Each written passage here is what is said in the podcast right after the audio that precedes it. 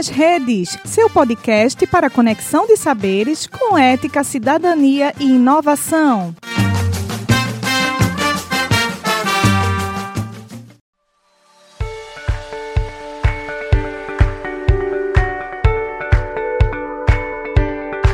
Em mais um diálogo nada programado do cotidiano brasileiro, hoje vamos entender um pouco mais sobre neurotransmissores. Me mandaram no WhatsApp que o corpo humano tem como grande general o sistema nervoso. E se tá no WhatsApp é verdade, né? Na verdade, vi no Facebook que o ser humano é um grande emaranhado elétrico e ele serve como local para fofoca, do último fio de cabelo ao dedo mirinho do pé. E é isso mesmo, isso também. E esse emaranhado tem como central de comando o nosso cérebro. E há um fato de grande importância. Quem serve como gasolina para essa fofoca das células nervosas são os neurotransmissores. Isso mesmo. Os neurotransmissores são secretados para serem mensageiros de informações, tipo segredo de Estado, só que o contrário disso, sabe? Dei um Google e um cara chamado Baines escreveu que, para ser um neurotransmissor, ele precisa nascer no neurônio, ficar guardadinho no terminal nervoso, aguardando sua estreia triunfal, como resposta ao estímulo apropriado, tipo um potencial de ação. Além disso, o neurotransmissor precisa ter dado um match com a célula pós-sináptica que ele quer passar a fofoca. E é muito importante que ele também tenha como ser demitido da função de fofoqueiro, havendo um mecanismo para sua inativação e término de atividade biológica.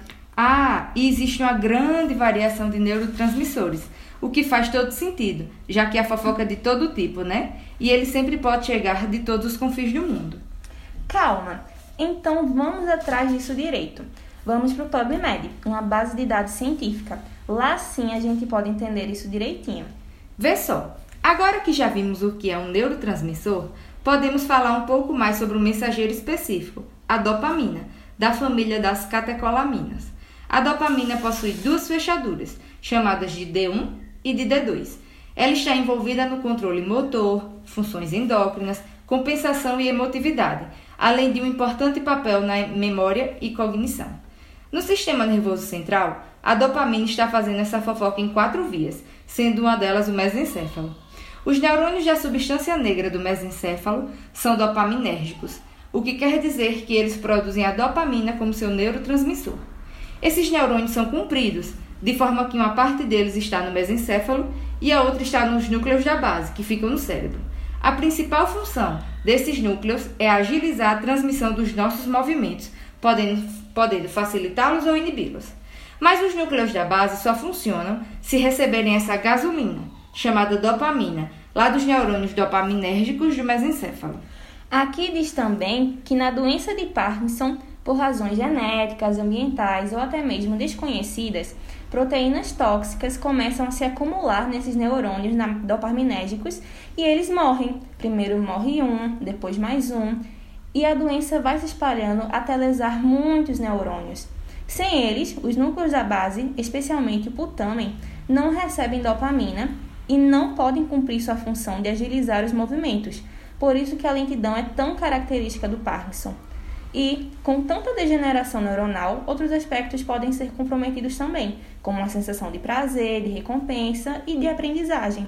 Oxe, bom saber. Então a gente tem que ficar ligado ao sentir tremores, principalmente nas mãos e nos pés quando eles estiverem parados, ao sentir rigidez nos membros e também dificuldade em iniciar um movimento. Em qualquer uma dessas situações, devemos imediatamente procurar um profissional de saúde. Verdade. Confiar em WhatsApp e Facebook aqui não dá, né?